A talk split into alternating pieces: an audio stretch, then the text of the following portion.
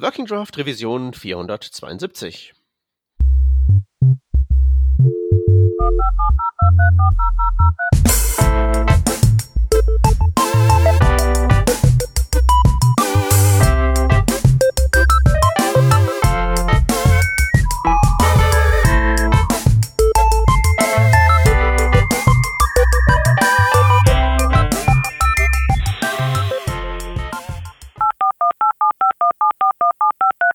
Diese Revision von Working Draft wird euch präsentiert von Sumkumo. Und Sumkumo präsentiert euch außerdem euren nächsten Job im Frontend oder im Backend. Seit 2010 hilft Sumkumo an den Standorten Hamburg, Düsseldorf und Zürich Unternehmen aus der Versicherungs- und Lotteriebranche bei der Digitalisierung. Und weil es in diesem Bereich der Digitalisierung bekanntermaßen noch eine ganze Menge zu tun gibt, sucht Sumkumo Verstärkung. Ihr seid zum Beispiel Node-Entwickler oder Entwicklerin und legt Wert auf sauberen Code und gute Tests?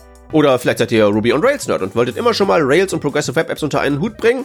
Oder ihr habt irgendetwas anderes drauf und seid einfach auf der Suche nach einem Upgrade für eure Work-Life-Balance? Dann solltet ihr schleunigst sumkumo.com slash jobs aufsuchen.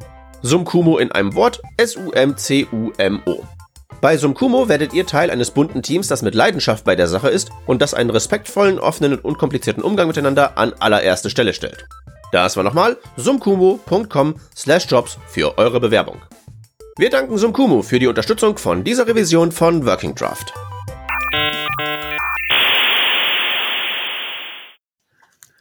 Hallo und herzlich willkommen äh, bei Working Draft Revision 472. Heute sind vom Kernteam an Bord der Hans. Hallo. Der Stefan. Hallo.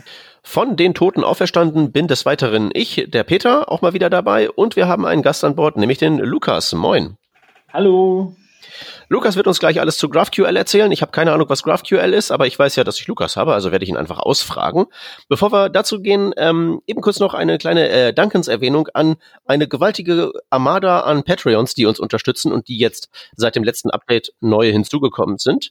Nämlich ähm, haben wir jetzt neu in unserer Unterstützungsreihe der, den Philipp, den Marc und Molili, den äh, wir ja jetzt aus der letzten Revision da kennen, nee, aus der nicht letzten, aber aus einer der letzten Revisionen der Angular Testing Guru. Der kann nicht nur gut Angular, der kann uns auch gut supporten und wir sind endlos dankbar. Wenn ihr uns auch supporten wollt, findet ihr uns auf Patreon, auch natürlich verlinkt in unserer Webseite. So, wunderbar. Dann wollen wir doch mal an die Arbeit gehen. Lukas, du willst uns was zu GraphQL erzählen, aber zuerst erzählst du doch vielleicht mal kurz was zu dir. Wer bist du? Was treibst du? Warum kennst du dich mit GraphQL aus? Hallo, mein Name ist Lukas, wie gesagt, und ich bin Senior Software Engineer bei der Dynatrace. Ähm, kennen eh vielleicht einige durch den Stefan.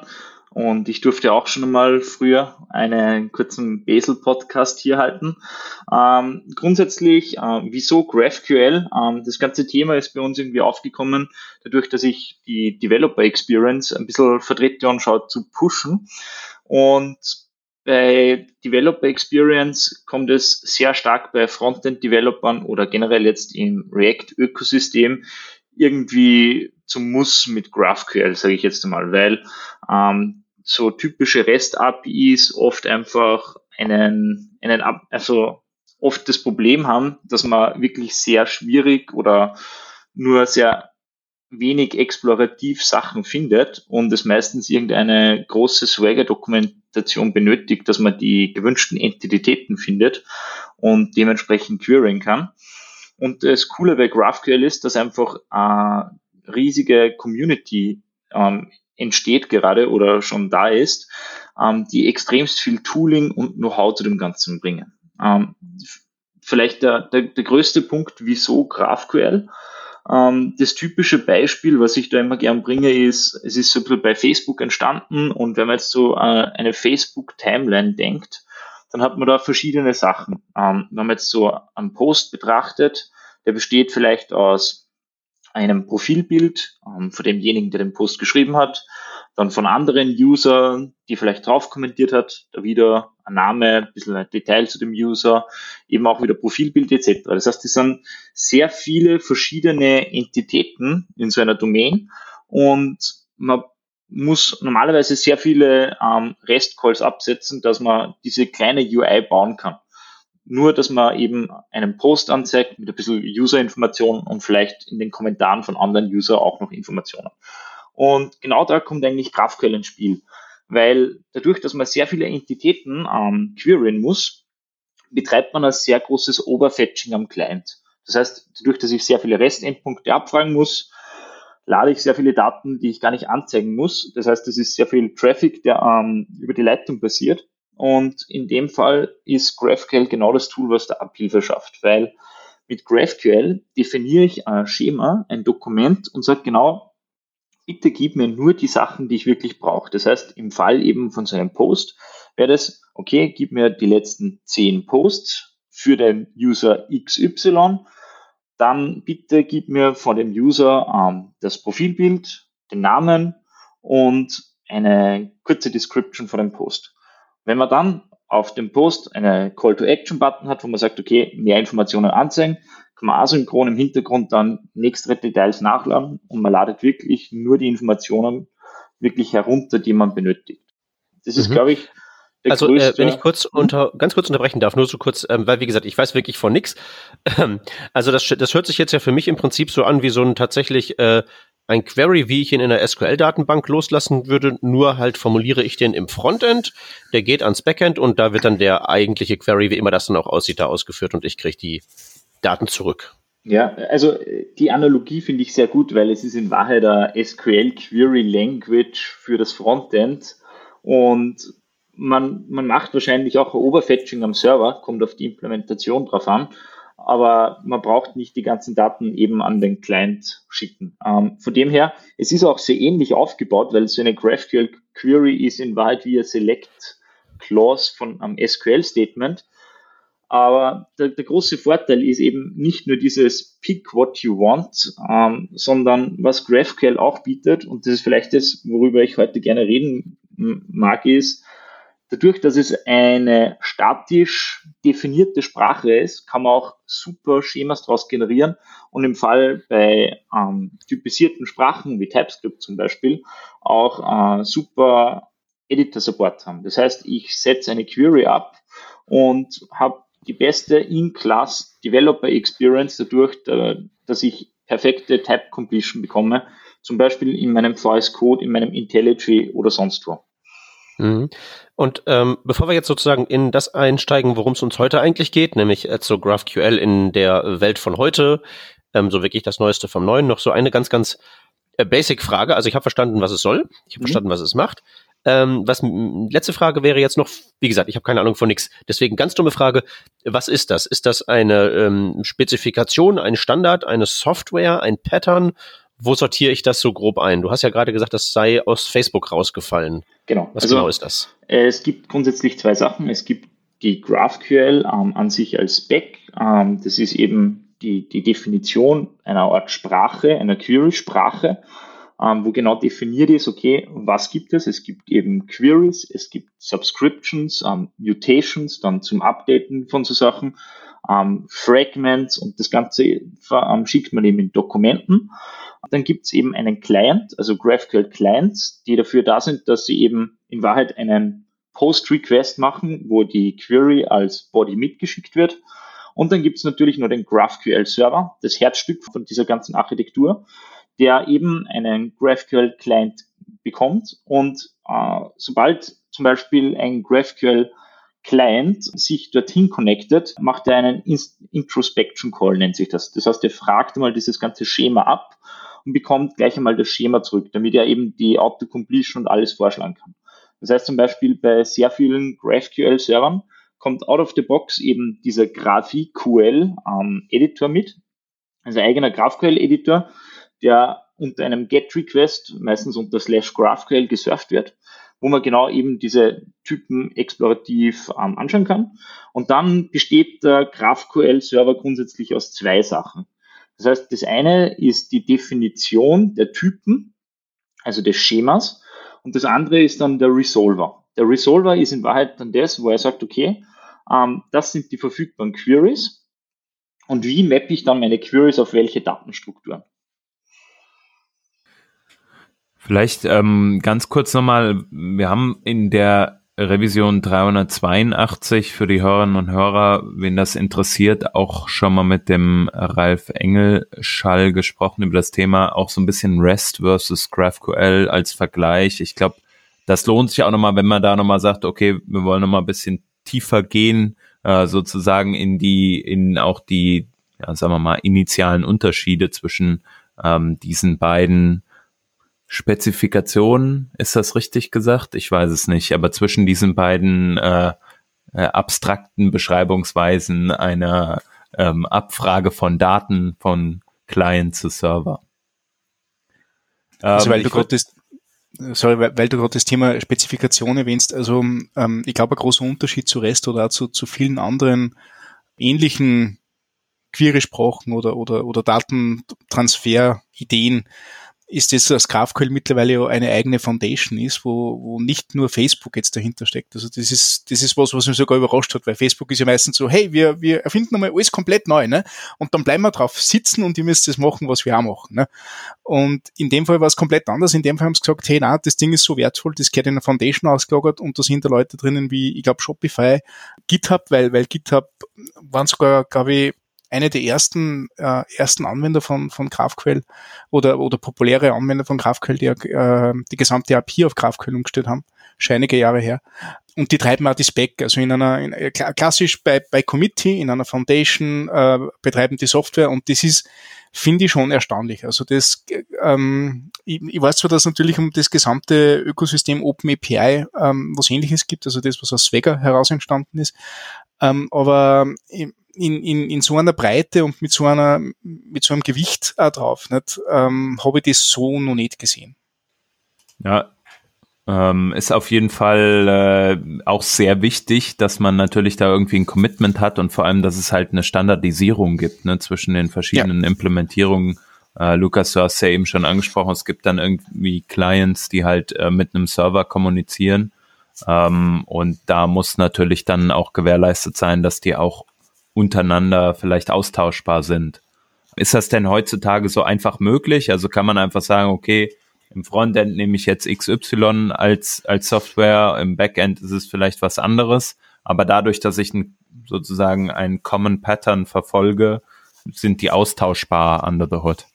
Genau, also grundsätzlich, man braucht gar keine Software für einen GraphQL Client, wenn man das wirklich ganz normal mit einem Browser Fetch abbilden kann. Fetch mit einem Post und eben die Query als String in den Post Body reingeben und das funktioniert schon. Also es gibt natürlich dann ähm, Clients, eben wie zum Beispiel der sehr berühmte Apollo Client, den gibt es auch für zig verschiedene Sprachen, für Angular, React etc., alles was so an Frontend-Sprachen am Markt ist.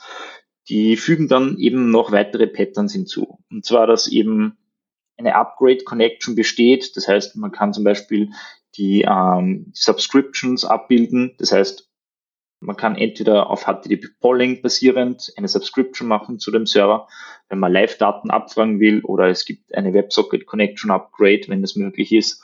Das andere ist ähm, Caching, da einfach äh, sehr, sehr gezielt von Clients gut gecached werden kann und genau gewusst wird, okay, welche Daten können gecached werden, welche Daten können invalidiert werden, wie lange der Cache etc. Also in dem Punkt macht es dann schon Sinn, wenn man sagt, okay, man hat einen GraphQL Client einfach zur Verfügung gestellt.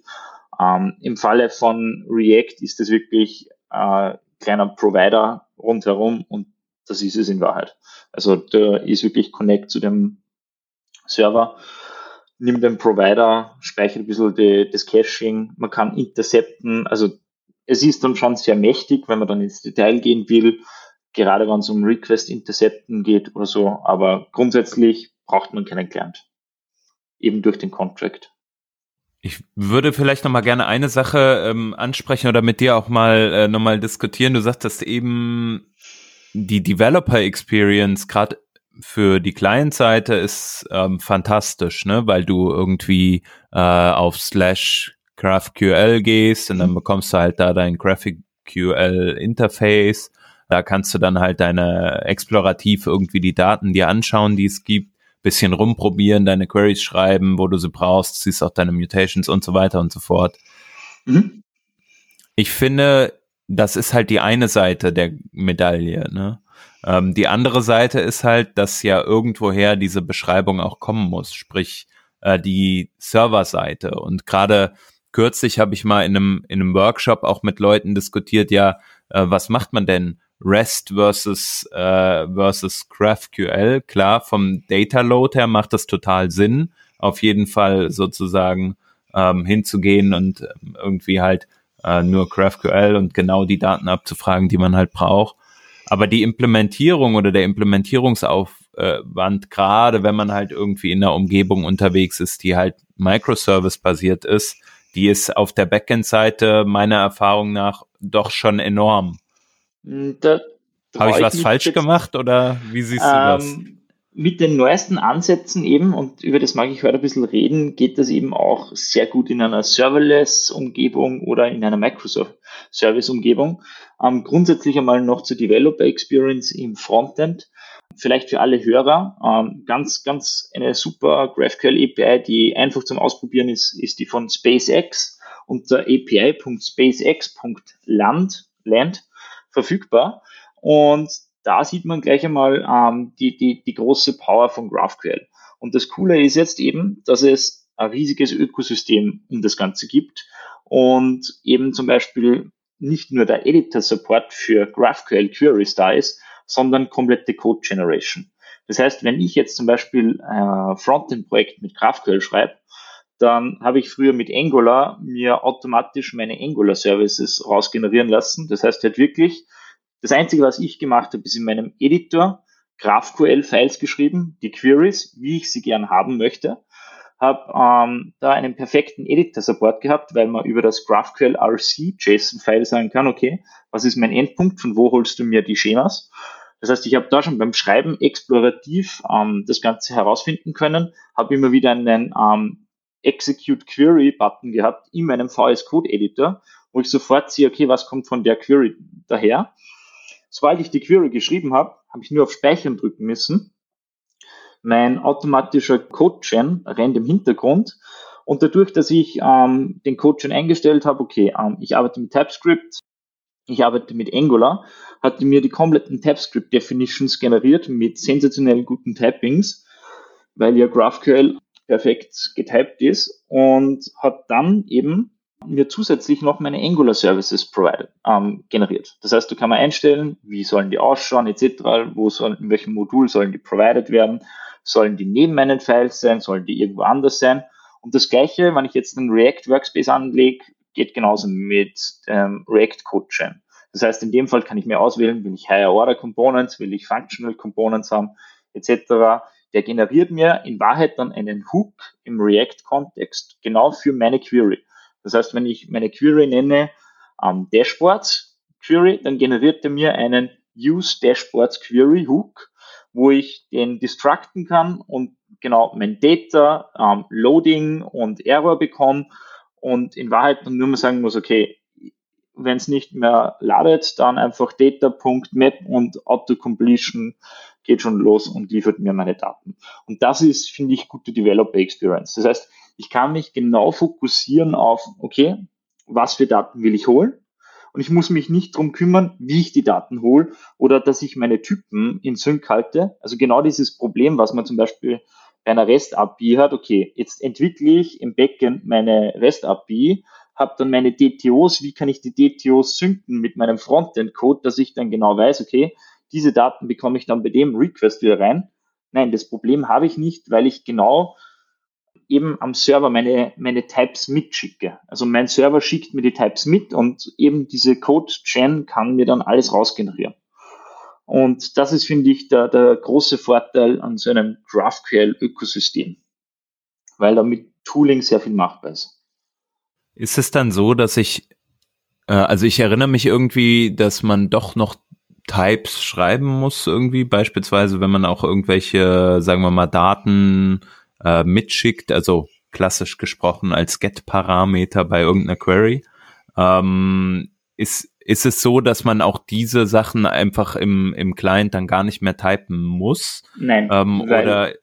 das ist genau das gleiche eben, weil jede, also wenn man jetzt eine Query anschaut, besteht ja die grundsätzlich aus dem, man kann jetzt entweder das Feld queryen und wenn das Feld eben erlaubt, dass man dann noch einen Input mitgibt, ja, dann ist er auch statisch ähm, getypt, ja.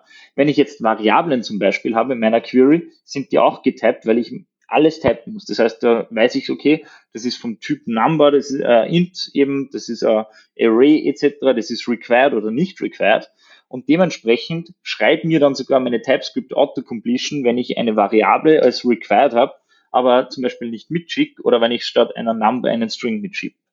Also das mhm. ist 100% Type-Safe. Und das ist eben richtig ähm, cool.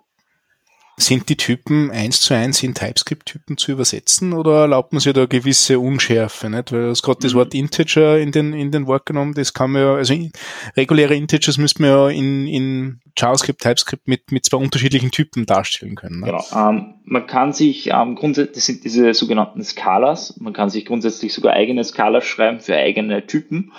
Grundsätzlich kommt es bei der Code-Generierung dann eben darauf an, wie man die definiert. Das ist kann man eben einstellen. Grundsätzlich wird aus dem eine Number, aus dem Integer, also kein Float, sondern eine Number. Man kann es aber einstellen, dass auch ein Float daraus generiert.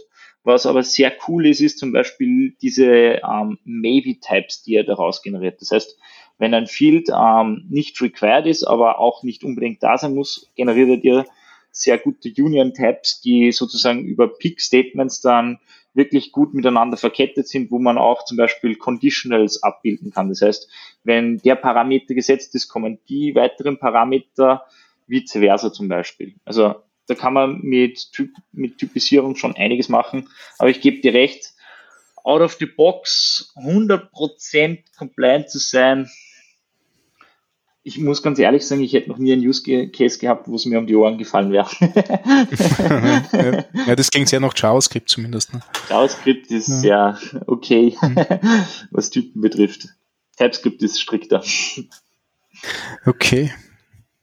Nee, ich brauche ja nebenbei ein bisschen die, die Dokumentation durch und also was, was ich da zum äh, ähm, so, so durchs, durchs Querlesen, nicht? Also, also quasi ähm, ähm visuelles Pattern Matching, schau, was ich da ähm, Dossier ist das wirklich sehr, sehr, sehr ähnlich zu mhm. dem, was die TypeScript bietet. Also das kannst du teilweise, also das liest sich sehr, sehr, sehr ähnlich. Ja, ähm, auf was ich da jetzt eben gerade sehr Bezug genommen habe, ist eben dieser GraphQL Code Generator. Und das ist genau das, also ich glaube, GraphQL-Code-Generator.com ähm, sehe, glaube ich, dann in den Unterlagen dabei. Ähm, da sieht man dann genau, was wie rausfallen würde mit welcher Konfiguration. Also wenn man ein Schema schreibt, dann sieht man dann genau, okay, so würden zum Beispiel die TypeScript-Typen ausschauen.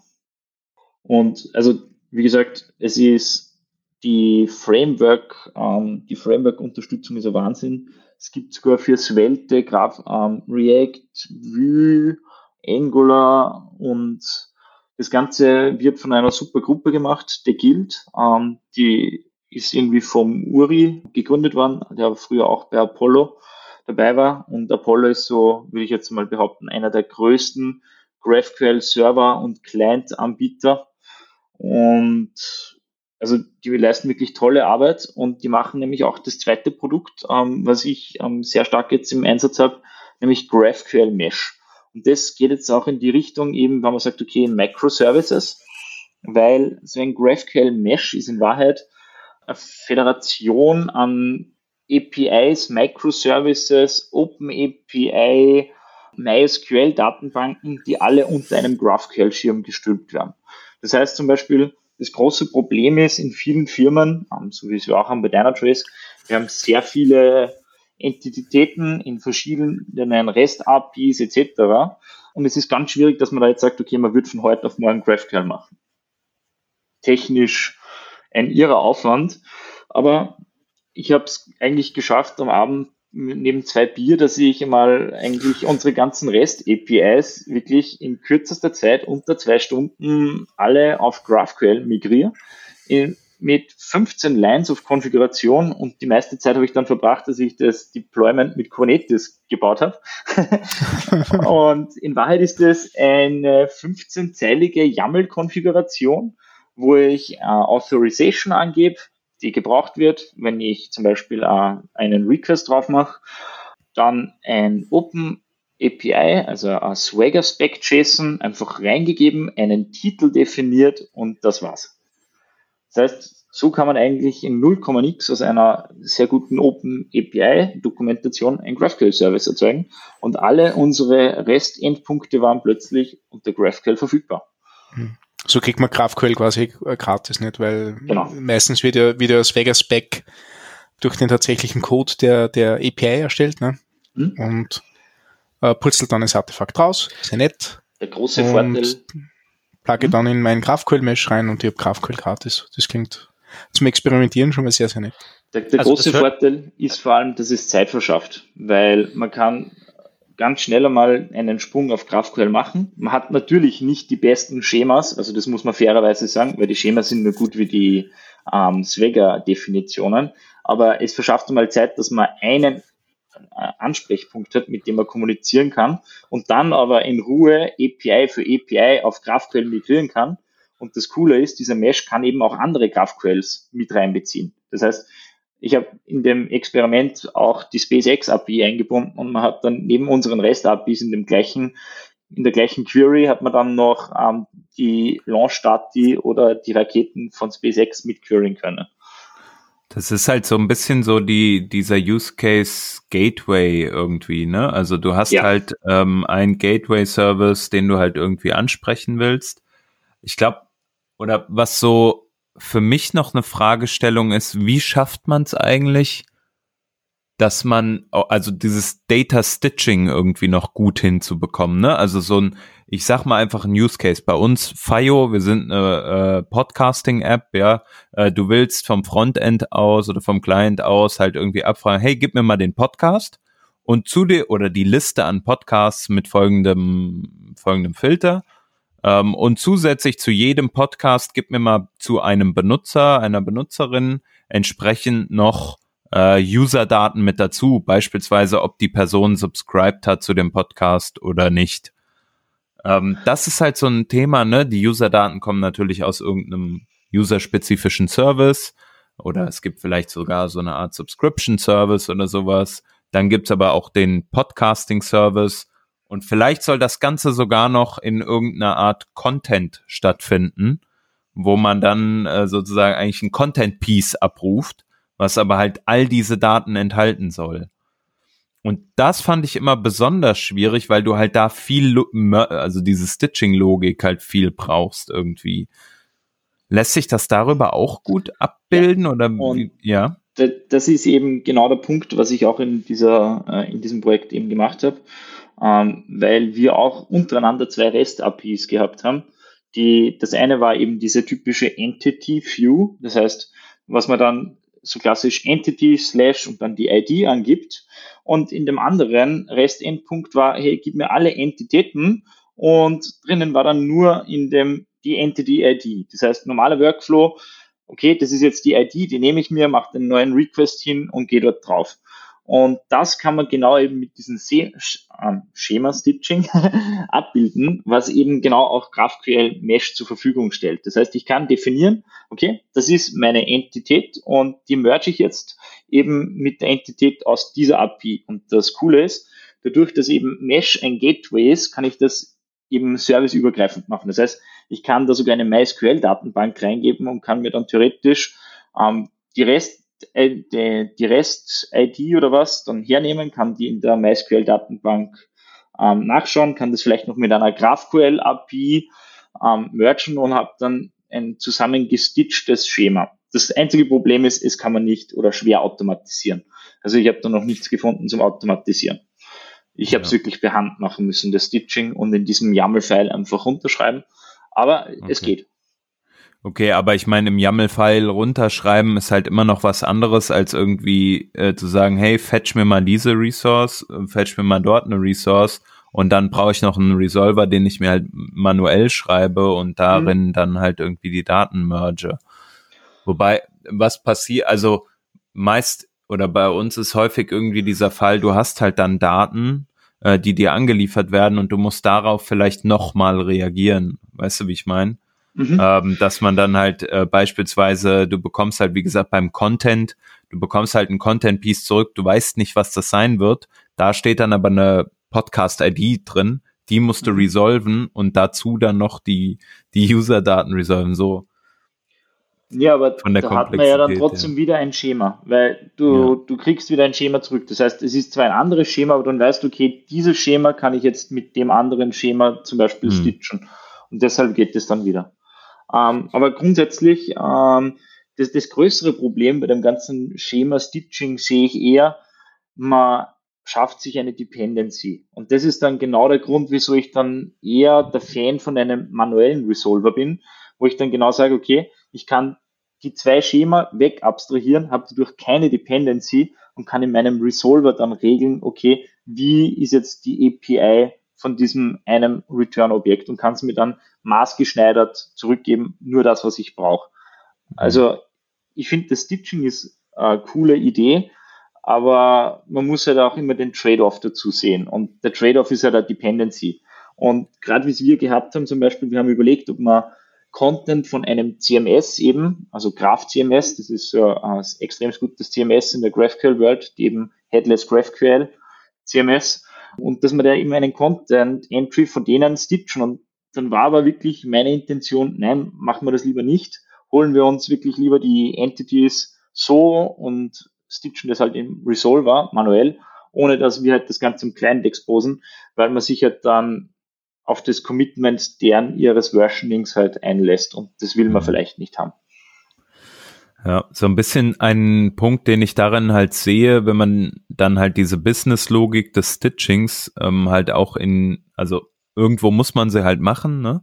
Ähm, und ich finde halt so weit wie möglich an der Quelle ist halt das Beste, ne? Also du hast halt irgendwie in der REST-Welt halt Anti-Corruption Layer, da sagst du halt, okay, hier so sieht meine interne API immer aus und ich habe halt beispielsweise CMS, ne, hol mir da den GraphQL-Endpunkt ähm, rein, aber bau davor dann halt nochmal eine Schicht, um das so sauber wie möglich dann weitergeben zu können.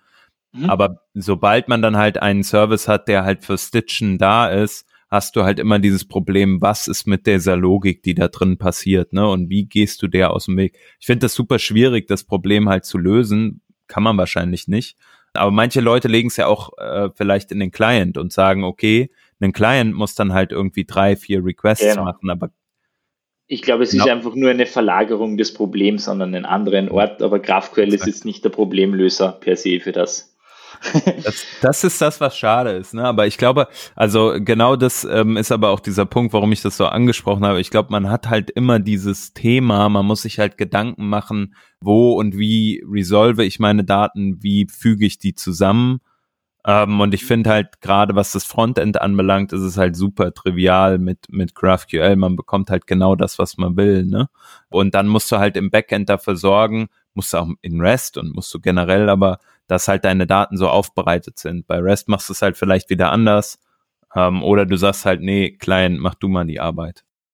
Aber da finde ich halt wirklich, also auch als Backend-Entwickler dann GraphQL sehr cool, wenn man mal eine gewisse Denkweise hat, nämlich das, dass man sich nicht mehr Gedanken macht, okay, wie schaut jetzt ähm, mein einzelnes Interface aus, also meine API, mein Contract, sondern eher, wie hängen meine Daten zusammen. Und wenn man mal das dann intus hat, dann geht es nicht mehr um, okay, wie sieht wirklich die, die Schnittstelle aus, sondern welche Daten gehören wie zusammen, wie kann ich die modellieren und ich modelliere dann eigentlich ein Domain-Netzwerk, sage ich jetzt mal, was zu meiner Domäne passt und mache mir Gedanken, okay, wie ich die Daten am besten verknüpfen kann und ich finde, das ist dann schon der nächste Step eigentlich in Wahrheit. Und viele Leute halten sich eigentlich bei REST-APIs halt mit dem ersten Schritt auf, okay, wie kann ich das versionieren, wie kann ich Fields zum Beispiel deprecaten etc. Das ist alles nicht möglich mit REST, dass man zum Beispiel on-Field-Level Deprecations macht. Mit GraphQL aber dadurch, dass man sich wirklich nur kleine Models überlegt, ist es eben auch möglich, dass man einzelne Fields in diesem Model deprecated und dann äh, graceful äh, eine Zeit lang ähm, eine neue Version zur Verfügung stellt und nach einem Jahr oder was dann, was man halt für Lifecycles hat, kann man zum Beispiel dann ein Breaking neue API-Version rausbringen. Aber das ist halt, finde ich dann der große Vorteil, wie man APIs designt, dass man sich da mehr Gedanken machen muss, um wie sind meine Konnektivitäten zu anderen. ja. ja, also ich finde, hm, ich, ich finde das mega geil. Ne? Wir, wir nutzen auch GraphQL auch für, für viele Schnittstellen und genau die Daten zu beziehen. Ich finde es aber auch äh, sehr spannend, einfach ähm, ja so, so sage ich mal, gerade in der Größe, wie du jetzt sagtest, ne, bei euch mit deiner Trace, ich stelle mir das einfach ultra komplex vor, wenn man sich allein mal eure Interfaces irgendwie anschaut, was da für Daten zusammenwirken und so. Ähm, und auch wenn man überlegt, okay, ähm, wie, wie sprechen denn Services auch vielleicht untereinander miteinander und wie zum Beispiel bekommt man es auch hin, Services gut zu schneiden, ne? Weil ein Vorteil, jetzt will nicht zu sehr in diesen Vergleich mit REST immer so reingehen, aber ein Vorteil, glaube ich, den ich bei REST halt ähm, ganz stark sehe, ist, wenn du halt in der in der in der Entity, also in der Resource denkst, ja, du denkst jetzt, okay, keine Ahnung, das ist halt mein äh, bei uns jetzt Podcast oder das ist halt meine Kategorie oder sowas. Ja, du denkst sehr sehr klar darin. Klar, die hängen auch irgendwie zusammen, aber dadurch, dass du halt so sozusagen nicht so zusammenhängend denkst, formulierst du halt vielleicht deine Services oder deine Endpunkte äh, auch im Code ein bisschen autarker und hast dann leichter später die auch vielleicht rauszulösen oder ähnliches. Ähm, beispielsweise, keine Ahnung, Self-Contained System, dann halt zu sagen, okay, du hast halt hier alles, was zum Thema Podcast zusammenhängt, das ist halt da und wenn du daraus einen neuen Service machen musst, weil der halt nicht mehr mit, keine Ahnung, den Sub-Resourcen zusammenhängen kann, dann kannst du das einfach.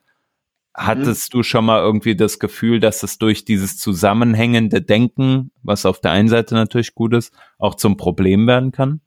Um, ähm, das hätte ich jetzt ehrlich gesagt noch nicht gehabt. Um, ähm, vor allem, wenn man dann jetzt denkt, eben in einer Microservice-Architektur, ist es ja möglich, dass ja jeder seinen, seine eigene GraphQL-API macht. Das heißt, wenn man jetzt wirklich in verschiedene Domains oder Models denkt in dieser Domain, kann ja jeder sein eigenes GraphQL-Service zur Verfügung stellen und man kann dann eben alle mit so einem API-Gateway, wie es eben so ein Mesh ist, dann zusammenfangen und hat dann trotzdem alle unter einem Hut, kann dann noch vielleicht drei, vier manuelle Stitches machen, wo man sagt, okay, das sind jetzt wirkliche gute Cross-Dependencies, aber generell kann man das genauso losgelöst entwickeln. Ähm, ich habe eher die Ansicht, dass ich sage, GraphQL kann eigentlich das gleiche Feature-Set wie REST. Der einzige Unterschied ist, ich kann auf dem aufbauen und könnte mehr machen. Aber ich kann grundsätzlich alles abbilden, was jetzt mit REST auch geht. Und das finde ich ist halt dieser große Vorteil. Vor allem, es gibt auch dann Tools, wo man aus GraphQL wieder REST generieren kann, weil ja das Feature Set inbegriffen ist.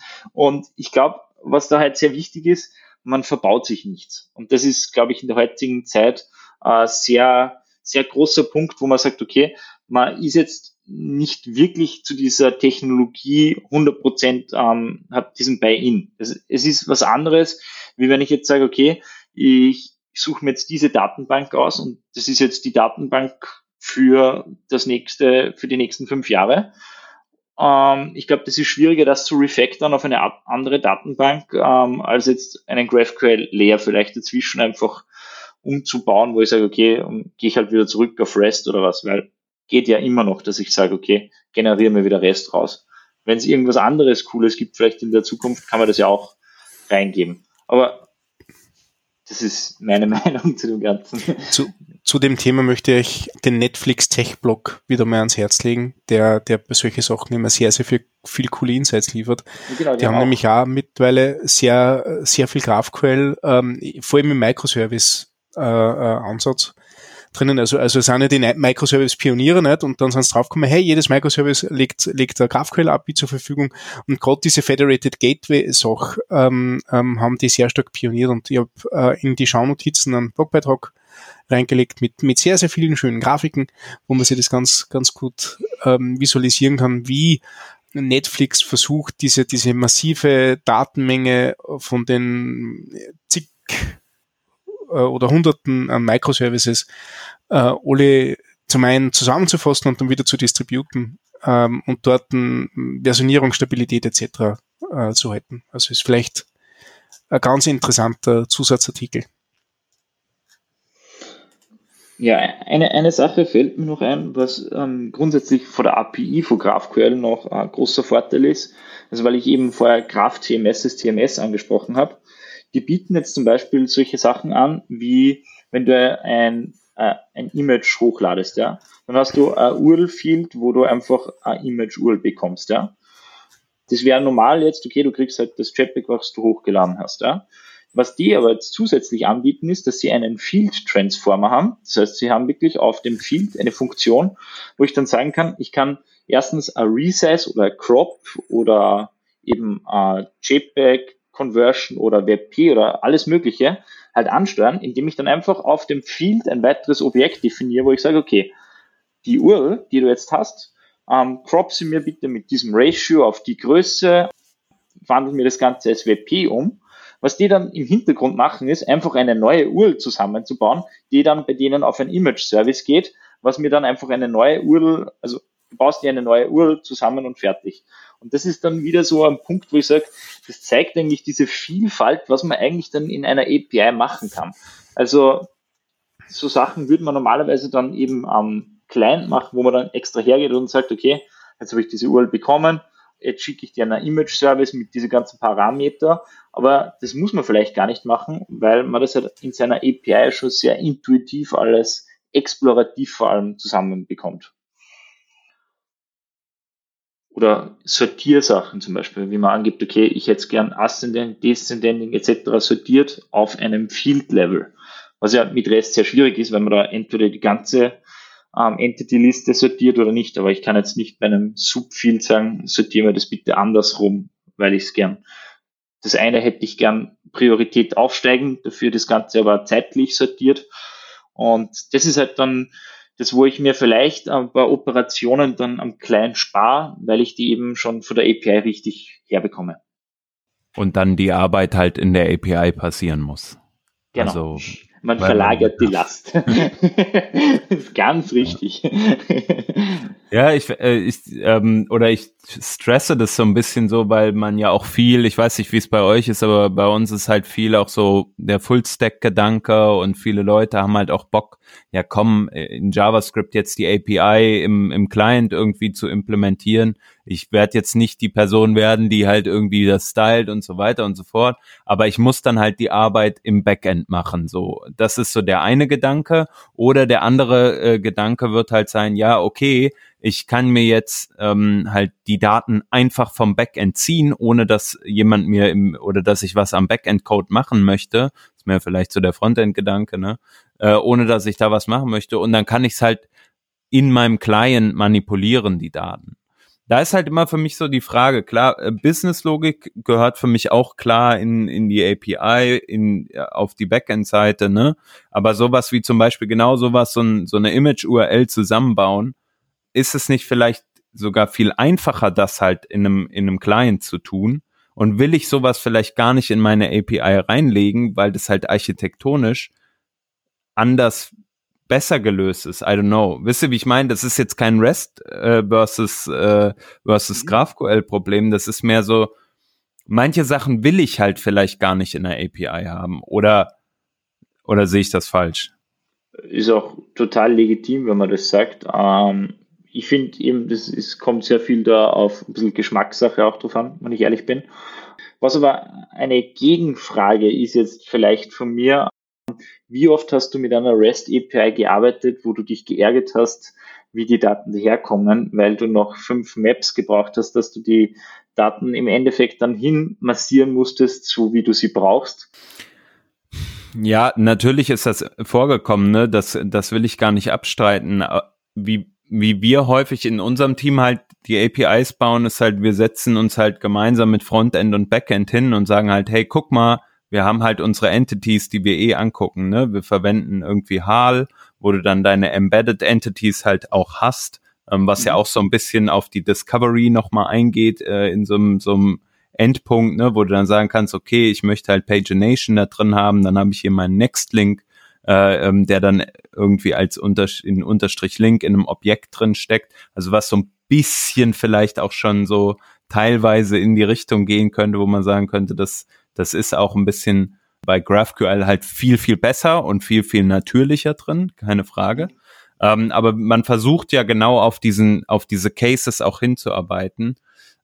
Aber ich verstehe genau, was du sagst vielleicht ist es halt häufig in ähm, auch in einem Szenario, wo du halt irgendwie Teams hast, die halt Services bauen, die halt irgendwie eine API exposen, die halt das Beste für das Team ist, so, ne? Mhm.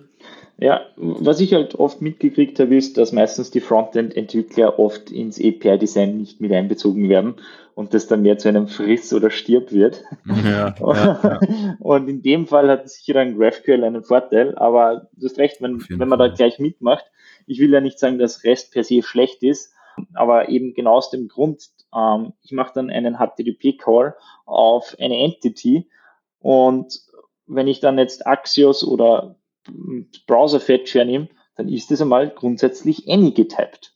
Und das ist dann mein größtes Problem, weil dann muss ich mich drum kümmern, ja. okay, was kommt daher?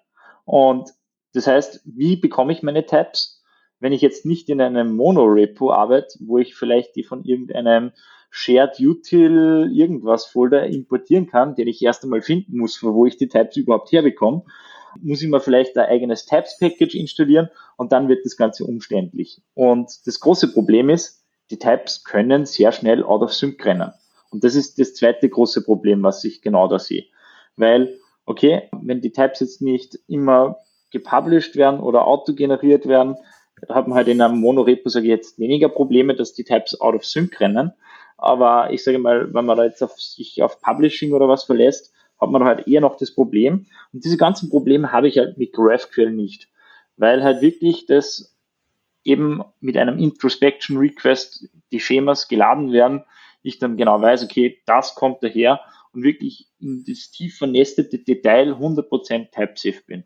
Und ich bin ein Entwickler, ich arbeite in jedem Projekt nur mal mit TypeScript, eben wegen der Type Safety auch wenn es ein JavaScript-File ist und dann mit TS-Check annotiert ist, aber ich, ich brauche meine Type Completions. Also, und das ist genau das Nervigste für mich, wenn ich irgendwo einen Request mache auf eine REST-API und ich nicht weiß, was kommt daher. Und dann fängt es an, okay, machen wir mal einen Probe-Request, was kommt daher? Okay, cool. JSON Stringify, dann ist der nächste Weg, okay, JSON to TypeScript Converter, lass dir mal ein paar Interfaces automatisch draus generieren. Und das ist alles manuelle Arbeit, die nicht sein muss, meiner Meinung nach.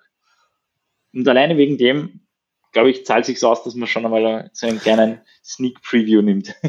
ja. ja, aber ich glaube, das ist, das ist, also du hast jetzt sehr viel über Typen gesprochen und ich glaube, das ist ein ganz, ganz wichtiger Punkt, weil GraphQL löst natürlich nicht alle Probleme, die du mit anderen API-Technologien hast. Also es gibt immer noch, finde ich, sehr, sehr valide Use Cases für, für REST und vor allem äh, genau dann, wenn du vielleicht kein Frontend machst oder wenn du Administrationsmasken machst, die genau deinem, deinem Entity-Modell entsprechen, äh, äh, dann, dann bist du mit so Sachen wie JSON, ähm, JSON Schema, glaube ich, heißt es nicht, was du halt wirklich mhm. oder JSON Output so definieren kannst, dass du dass du im, im Grund ganze Administrationsmasken auto generieren kannst. Nicht? Bist natürlich um, um einiges flott und um einiges besser. Was halt bei GraphQL das, das Spannende ist, ist, du ja, zum Beispiel. Ähm, bei GraphQL ist halt das Spannende, du, du fokussierst dich sehr stark auf die Typen. Also die, die Typen, die du dort hast, mit Hilfe dieses Schemas, das du definierst und auch das ganze Tooling, das du dort rausgenerierst. Sämtliche Problemstellungen verschieben sich auf die Typen. Statt dass du jetzt deine APIs versionierst, versionierst du Felder in dein, in dein Struct und mit dem hast du natürlich auch genau alle Probleme, die du, die du hast, wenn du Typen schreibst, nicht? Also, also wie gehst du, wie gehst du mit, mit äh, Feldänderungen um? Was ist, wenn sie, ähm, wenn sie, wenn sie dort eine Struktur ändert, wenn eine Union dazukommt? Wie maintainst du das? Also, sämtliche Dinge, die du aus, aus äh, klassischer äh, Softwareentwicklung kennst, so, so wie du einen, einen, einen Contract angreifen musst zwischen, zwischen Produzent und Consumer, nicht? Wird's haarig. Und das ist bei GraphQL genau das Gleiche an der Stelle. Ähm, aber ja, es ist, es ist, glaube ich, vielleicht in einigen Dingen mit Typen einfach umzugehen. Vor allem, vor allem, weil wir jetzt da schon alle sehr, sehr typisiert durchs Leben laufen. Ja, auf jeden Fall. Also ich glaube einfach, es ist halt auch super easy, wenn man, ähm, auch wenn man zum Beispiel so einen Fall hat, ne, du willst einfach eine Liste einer Entität anzeigen, also wirklich das, das Basic Pattern, ja, also gar nicht, wenn man über äh, beispielsweise ganz viel gesitchte Daten irgendwie nachdenkt, ähm, obwohl das mit dem, mit dem Mesh, das muss ich auf jeden Fall mal ausprobieren und mir anschauen. Ähm, das habe ich noch nicht gemacht.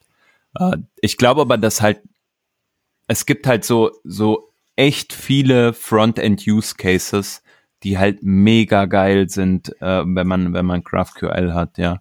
Ähm, und auch auf der Backend-Seite, wenn man da jetzt, also so ist meine Erfahrung, aber für mich, wenn man, wenn man irgendwie nur kleinere Mutations hat oder sowas, ja, und das halt nicht komplexes Zeug ist, war es für mich immer super trivial, halt lieber GraphQL zu verwenden, anstatt mir da halt irgendwie eine äh, großartige Abstraktion und dann muss ich hier noch welche äh, muss ich jetzt hier irgendwie patch oder muss das was ist das nochmal mit dem Absurd wie mache ich das jetzt ja solche so so triviale in Anführungsstrichen äh, Fragestellungen die musst du halt dann anderswo beantworten aber trotzdem war das halt einfach und es fühlt sich halt aus dem Frontend heraus ähm, super natürlich an, ne? wenn du da irgendwelche in, in React irgendwelche Hooks hast, äh, mit denen du dir deine Daten holst, wie du es eben gesagt hast, Lukas. Das ist auf jeden Fall, denke ich, ein mega geiles Anwendungsszenario. Mhm. Äh, ich weiß jetzt nicht mal, ab, abseits von Web, ich weiß noch vor irgendwie anderthalb Jahren oder so, als wir das mal untersucht haben, war das so, dass auf Mobile irgendwie GraphQL noch gar nicht so krass verbreitet war. Weiß nicht, habt ihr da irgendwie oder weißt du da irgendwie aktuell, also ich spreche jetzt so von, von irgendwie Kotlin und Swift, ähm, also nativer Entwicklung muss ich ehrlich gesagt passen. Ich bin alles andere als ein Mobile-Entwickler. Wenn ich Mobile mache, dann mit React Native. Verstehe. ja, es ist, es ist, ähm, es ist recht, recht einfach zu erklären. Ähm, du hast viele Probleme nicht, dass du im, im, im Web halt hast. Erstens sind, kannst du dir äh, theoretisch beliebig viele HTTP-Calls erlauben, nicht? Also die kannst du parallel ablaufen, je nachdem, wie viele Threads du spawnen kannst. Hey, hallo die Waldfee. Da, da geht alles, da braucht man das nicht.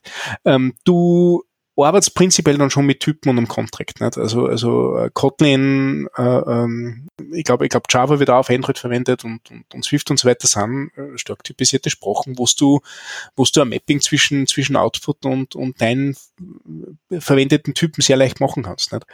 Und dadurch dadurch ist dir auch teilweise wurscht, wie die Daten noch ankommen. Nicht? Also, also ein Map äh, in nativ ist bei weitem nicht so teuer als wie eine im Web wenn du am fetten JSON-Output durchgehen musst. Und die, die haben halt einfach die ganzen Probleme nicht. Glücklichen Mobile-Entwickler. Brauchen sie nur, ja. keine Ahnung, 20 Android-Versionen und, und sieben outdated iOS-Versionen kümmern.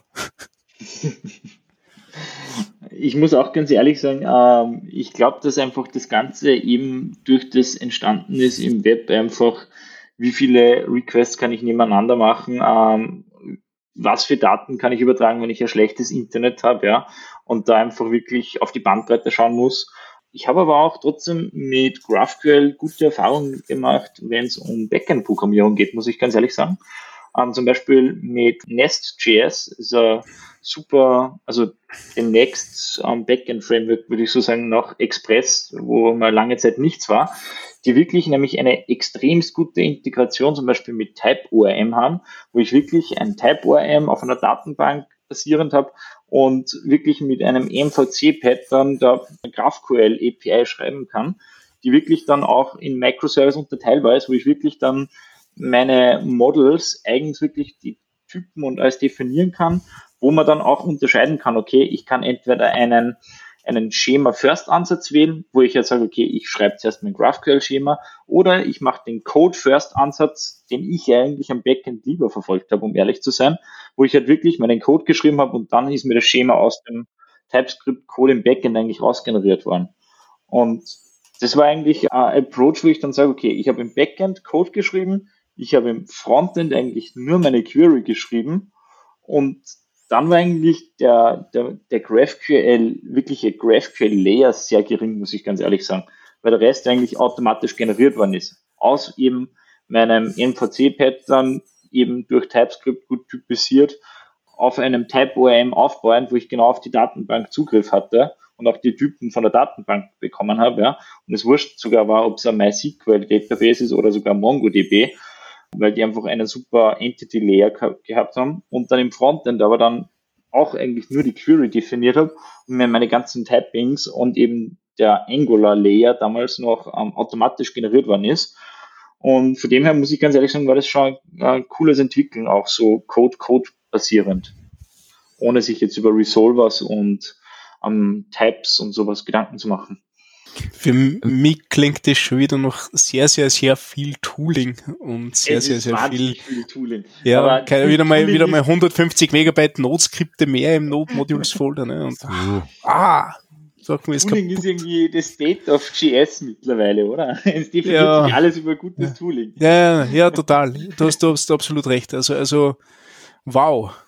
Ganz ehrlich, alle JavaScript-Frameworks sind mittlerweile nichts mehr ohne ihrem Tooling. Und es ist, es ist erschreckend, wenn man dann in der Firma hört von Leuten, ähm, wie kann ich ihm plötzlich jetzt das Image da in unserem React-Dings importieren, weil ich kann das Image nicht importieren, anstatt dass sie einfach einen Image-Tag waren, aber unser React-Setup halt nicht auf Webpack basiert, aber die schon wirklich Webpack als React treaten und sagen, hey, ähm, das ist ja React, wieso könnt ihr das nicht? React kann es, aber da weiß das nur die Webpack-Bildtechnologie im Hintergrund. Bringt dann immer Schmunzeln. Das ist sehr krass, du hast absolut recht. Also die, die, das, das Tooling, das wir aufwenden für unsere, unsere Webprojekte, ähm, das ist so unzertrennbar mit, mit, äh, mit den Frameworks verbunden. Also da, da, eigentlich ist ja, ist ja fast eine, eine leichte Abscheulichkeit, dass man einfach Images importen kann oder CSS-Files importen kann und ja, funktioniert eh irgendwie und dann, dann hast du auf einmal mit echten Webtechnologien zu tun und nichts mehr geht. Ne?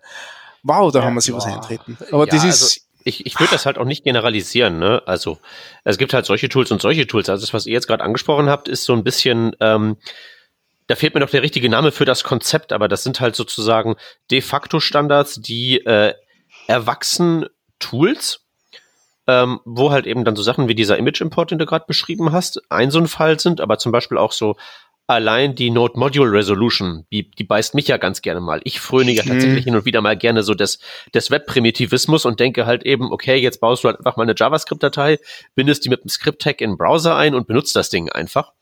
Und das geht dann halt eben doch überraschend oft kaputt, weil irgendwelche Dependencies dann ähm, daherkommen und die halt eben einfach davon ausgehen, dass ein Bildsystem am Start ist, was halt diese Node Module Resolution macht, obwohl das halt eben dann gegebenenfalls nicht mehr der Fall ist. Ne? Und ich würde halt eben tatsächlich sagen, dass so, ähm, wenn man so das Urteil so ein bisschen fällen möchte, ist das mit den Tools irgendwie super hilfreich oder super äh, erschreckend, würde ich halt tatsächlich an dieser Trennlinie klar machen, ob dann halt eben diese Dinger am Ende äh, Deliverables produzieren die halt dann nicht mehr ohne weiteres einsetzbar sind, wo die Tools sich sozusagen selbst unersetzbar machen. Da würde ich halt eben sagen, Grusel, Grusel. Ne, das wäre halt vielleicht so ein Webpack.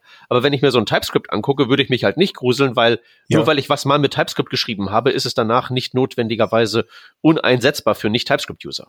Ja, du hast absolut recht. Also TypeScript geht ja da auch wirklich ein sehr, sehr ja, fast schon konservativen Weg des Toolings. Sie machen irrsinnig viel, keine Frage nicht. Also das ist vom, vom Tooling, also Tooling ist ja dieser, dieser große Hauptaspekt von TypeScript. Aber sie sind in dem, was sie, was sie an, an Features anbieten oder, oder dem, wie, wie stark sie eigene Dinge entwickeln, sehr, sehr konservativ mittlerweile. Ja, ich würde das so noch nicht mal sagen. Also du kannst ja immer noch in TypeScript, also das, das, was ich halt eben da sagen würde, was TypeScript halt gut macht, ist, du hast halt in deiner TS-Config den Flag, wie du die Modul-Resolution denn gerne hättest. Ja. Ne? Das heißt, ja. der Unterschied ist einfach nur, dass die sich des Umstandes gewahr sind, dass es noch eine Welt jenseits von Node Modules gibt. Ja. Und das reicht ja schon. Ja. Aber das finde ich dann wieder gut beim GraphQL Tooling, weil das GraphQL Tooling Tooling independent ist. also es baut jetzt nicht auf irgendeinem Webpack, Stack oder sonst was auf, sondern es ist diese GraphQL Code Gen ist eine CLI, die kann ich ausführen, das ist um Bildzeit und das, was rausfällt, ist JavaScript-Code mit Type Definitions. Und das kann ich dann verwenden, wie ich es will. Und das ist dann, finde ich, wieder ein Trader, wo ich sage, okay, der Tooling-Layer ist leicht ersetzbar, weil ich kann es mir einmal generieren und dann nie wieder und kann es mit der Hand weiter pflegen. Werde zwar nicht glücklich damit, aber es hält mich jetzt nicht auf, sage ich jetzt mal. In 20 Jahren wird das irgendwer mit irgendeiner Software tun müssen. Das, ist, das, das brauchst du nicht 20, da reichen wahrscheinlich drei Jahre und du kannst das Ding nicht mehr verwenden. Ich habe, ich habe zum letzten, letzten, zur letzten Working Draft Cookie Bar habe ich ja, ähm, verglichen, wie, wie vor, vor 25 Jahren eine Webseite gemacht habe und wie ich es nachher vor, vor sieben Jahren nochmal neu entwickelt habe. Also gleiches Design, aber mit modernen Technologien. Und dieses Grant-File kann ich nicht mehr ausführen. Es ist unmöglich. Also es geht einfach nicht mehr. Das Problem sind die Logfiles, weil es damals keine NPM oder YARN Logfiles gegeben hat. Ich würde mal, würde mal vermuten, dass, dass das gleiche Problem auch mit Logfiles besteht. Aber, ja, aber ja. Das, das, ich würde auch tatsächlich sagen, diese Logfiles sind halt sozusagen ein Pflaster über dem Grundproblem. Ich habe just heute ja. irgendwie auf Hacker News einen Artikel gelesen, wo irgendwer so philosophiert hat, müsste bessere Developer-Tools geben und hier so Research Paper schieß mich tot und Implementierung gab es schon vor 20 Jahren, nur ist halt jetzt nicht mehr äh, zu brauchen, diese Implementierung, weil das halt irgendwie eine Java äh, JVM aus irgendwie der Jungsteinzeit ist. Die haben das Problem halt nicht nur, das ist halt eben, glaube ich, irgendwie so allgemein Zeug veraltet halt eben. Hm. Und da bist du dann, da bist du dann wieder an dem Punkt, wo es nachher diesen einen Entwicklungsrechner gibt, wo die Software so vorinstalliert ist, nie löschen, nie aktualisieren, nie ausschalten, nicht, weil keine Ahnung, das Passwort vergessen oder so, aber mit dem Ding können wir das noch kompilieren. Also ja, genau. Man kann sich halt eben jetzt entweder so darüber tatsächlich einfach nur belustigen und so sagen, ja, hättest du halt mal rechtzeitig geupdatet, oder halt eben tatsächlich irgendwie in das Design von der Software, die man da baut, auch irgendwie was einzubauen, wo man das halt eben mal berücksichtigt und halt nicht irgendwie vielleicht in dem ICE so die Anzeige des, der, der Abfahrtstafel im, mit, mit PHP zu implementieren oder mein Lieblingsbeispiel war ja, dass ich mal eine Firma besucht habe, die ähm, große Industriemaschinen gebaut haben, die über 30 Jahre abgeschrieben werden und dann weiterverkauft werden. Aber die haben das Bedienpanel halt eben dann mit äh, Electron gebaut und ich frage mich halt eben, wie man in zehn Jahren da Leuten dieses grundsätzliche Konzept dann noch erklären soll oder begründen soll oder verteidigen soll. Wow. Aber auf der anderen Seite, ich glaube, Websites von 1990 existieren zum Teil noch immer und funktionieren. And once deployed. Ja, in 1990 haben wir ja die Webseiten auch noch anders geschrieben. Also meinst ähm, stabiler, gell? Viel stabiler. Meinten Sie, früher war alles besser? Ja, natürlich, nicht? Der, der alte Mann, nicht mit, mit, mit seiner Meinung, ganz genau. Ja, da bin ich noch zu jung oh, dafür. Ja, ja. Aber GraphQL ist cool. Total. Also da, bin, bin absolut, absolut eurer Meinung. Sorry für diesen kleinen Exkurs. Aber jetzt mal meine Tooling höre und Codegenerierung und dann, dann sehe ich eigentlich nur, nur mehrere hundert Megabyte an Notmodulen. Ja, ich, ich, bin auch, ich bin ein großer Tooling-Fan, aber ich bin ein Fan von schlankem Tooling. Ich bin ein Fan, ich habe es mir in der Firma zur Aufgabe gemacht, dass ich Webpack komplett aus unserem Weg, also unserem Webstack raus ähm, schneide aus dieser Gleichung und alles um Biegen und Brechen ohne Webpack mache. Und ich muss ganz sagen, ganz ehrlich sagen, es funktioniert mittlerweile schon wirklich gut. Funktioniert es irgendwann einmal besser? Äh, ganz ehrlich, die Leute fragen immer, sagen immer, ja, das ist mit dem Hot Module Reloading. Und ich sage immer, da ist kein Hot Module Reloading. Das ist ein Full Reload, aber die Rebuilds sind genauso schnell wie vom Hot Module Reloading, weil wenn man den richtigen Bundler wählt, der einfach ums hundertfache schneller ist, hat man das Problem nicht mehr. Hm? Den musst du aber jetzt auch nennen, ne? ES-Build, ähm, wirklich geniales Projekt. Ähm, der, Evan, ähm, der Evan Wallace, der Figma, ähm, was heißt ein Figma Hauptprogrammierer oder Mitbegründer, irgendwie so in die Richtung, hat Bundler geschrieben in Go, der einfach ums hundertfache schneller ist als Rollup und Webpack und Konkurrenz. Und ich glaube, der, der Marvin hat den Algorithmus mal in JavaScript noch implementiert und alleine der Algorithmus ist so gut, dass einfach in der JavaScript, in der reinen JavaScript-Implementierung trotzdem noch so viel schneller war. Also ist ein Wahnsinn. Das ist gerade das der Next Level Shit of Tooling, würde ich jetzt mal gerade behaupten, was den Bundler-Markt betrifft. Ist ja auch für White wird es auch schon eingesetzt ähm, und Snowpack verwendet es auch schon glaube auch, dass weit so genau in die richtige Richtung geht, was Tooling so jetzt in der nächsten Zeit sein soll. So ganz Minimal Bundler. Man braucht vielleicht gar kein Hot Module Replacement, wenn man einfach einen schnell genugen Bundler hat, weil dieses State Persisten ist auch oft ein Problem. Aber ich schweife schon wieder ab. Habt ihr sonst noch Fragen zu GraphQL? Genau, vor allem an dich, äh, Peter. Du, du sagtest ja am Eingangs der Sendung, dass du äh, dich ein bisschen aufklären lassen wollen würdest. Jetzt habe ich natürlich hier so ein bisschen in eine, eine Richtung gedrängelt. Äh, aber ich glaube, mit dem Mesh, das war auf jeden Fall mal äh, sehr interessant, fand ich. Ja, nee, also es hat vor allen Dingen mir halt eben auch geholfen, welches, also, ne, das sind halt immer so zwei Sachen. Erstens, was ist es? Das habe ich ja am Anfang gefragt und äh, eure Diskussion hat mir so ein bisschen den Background ge gegeben, äh, wie man denn auf den Trichter kommt, das und diesen ganzen Zirkus zu verwenden. Weil wenn ich jetzt so einfach so objektiv auf die Linkliste geschaut habe. Ich habe jetzt hier immer fleißig mitprotokolliert, während ich nichts erzählt habe und jeden Link daraus gesucht und alles hergoogelt und so weiter. Wenn ich mir diese Linkliste angucke, dann geht's mir wie Stefan und ich krieg erstmal so hier direkt diesen Oh Gott, Node Modules ist so groß wie der in der Vorbesprechung schon angedeutete Neutronenstern. ne? Aber ich verstehe halt eben jetzt so bei halt eben diesen Dickschiffen, die ihr da pilotiert, äh, was ihr dafür ähm, ja, Probleme zu lösen habt. Und da kann ich dann halt eben schon verstehen, dass man halt eben auf große Probleme mit einem großen Hammer draufhauen muss. Und wenn dann halt eben ein großes Node Modules an dem Hammer dranhängt, ja mai, dann ist das halt so. Solange man die Node Modules nicht schippen muss, ist alles okay, denke ich mir immer. das wird dann der Knackpunkt.